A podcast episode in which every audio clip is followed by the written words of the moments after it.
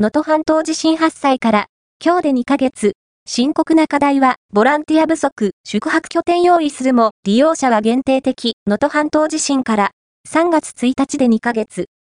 被災地では、復旧に向け、多くの課題がある中、深刻なのが災害ボランティアの不足。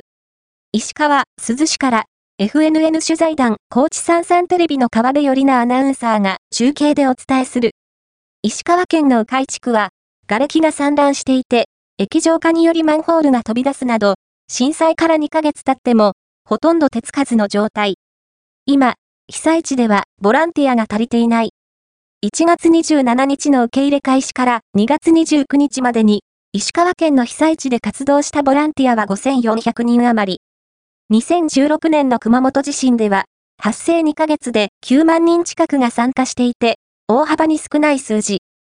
原因は、中心部の金沢市から被害が大きかった地域まで、車で片道4時間程度かかる上に、宿泊施設が少なく、日帰りでの参加を余儀なくされる点にある。